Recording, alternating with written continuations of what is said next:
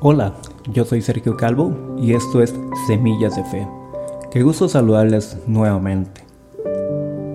Una de las cosas que más me impresionan es ver el trabajo de los artesanos, aquellos hombres y mujeres que con su formón o con su cincel le van dando forma a un diseño, a una obra Quizás que al principio es un trozo de madera o es, un, o es una piedra rústica, pero poco a poco como ellos van quitando trozos, se va descubriendo una obra extraordinaria.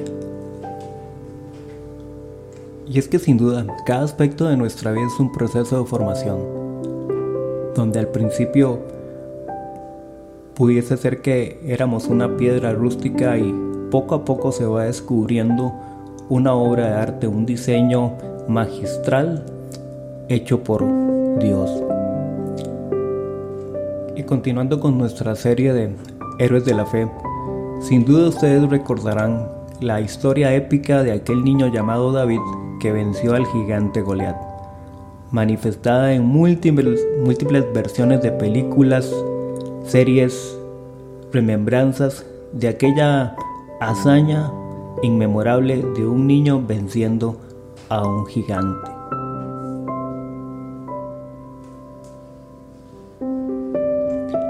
Más allá de la fe que pudo haber tenido David para enfrentar tan grande desafío, creo que había algo más en el corazón de David que no solamente el hecho de tener fe para vencer a Goliat, la Biblia nos narra en el libro de los Hechos, en el capítulo 22 y en el versículo 13, que después de que fue quitado Saúl por rey de Israel, Dios hizo esta declaración.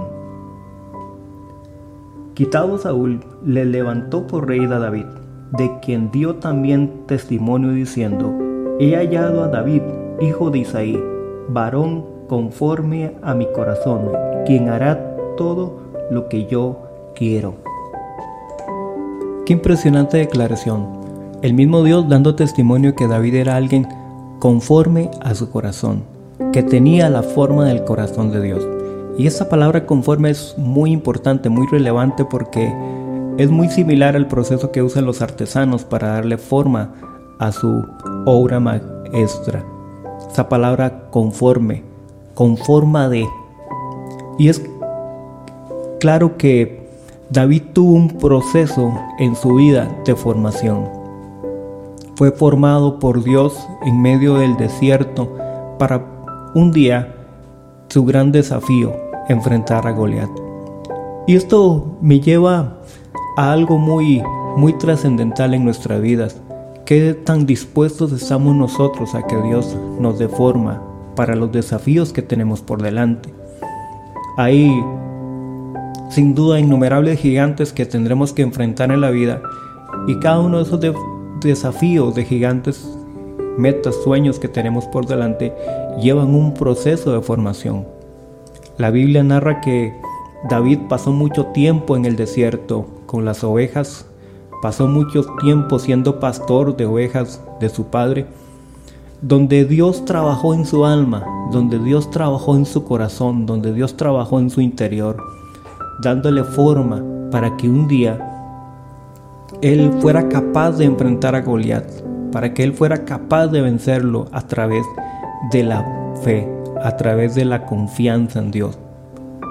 Hoy día es tan difícil poner nuestra vida en manos de Dios para que Dios nos forme.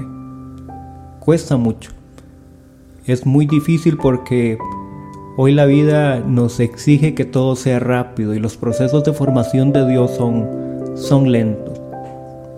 Pero yo me imagino a Dios con esa paciencia del artesano, del escultor, tratando de quitar trozos de nuestra vida siempre para que podamos alcanzar ese diseño que Él quiere. Ponerse en las manos del escultor sin duda no es fácil. Pero creo que al final veremos el resultado perfecto de la obra que Él tiene en su mente y en su corazón. Probablemente habrán trozos que Dios como el escultor perfecto necesitará quitar del trozo de madera que somos o de la piedra rústica que somos para darnos ese final detalle que necesitamos.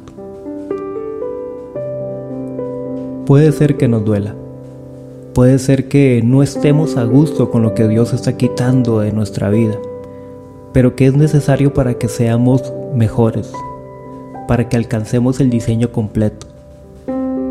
Yo quiero invitarte que esta semana tú puedas poner tu vida en las manos del escultor perfecto que es Dios y que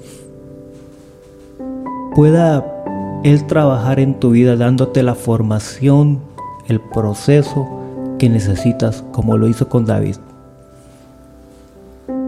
No sé cuántos gigantes van a aparecer en tu camino, van a aparecer en tu vida, pero Dios quiere prepararte, Dios quiere formarte, formar tu fe, formar tu interior, formar tu alma, creyendo en Él para que en algún momento tú puedas enfrentarlos y vencerlos. Te animo para que esta semana sea una semana donde Dios te forme, donde Dios te pula, donde Dios culmine y vaya perfeccionando siempre en tu vida el diseño que Él tiene contigo. Yo soy Sergio Calvo y esto ha sido Semillas de Fe del día de hoy. Bendiciones.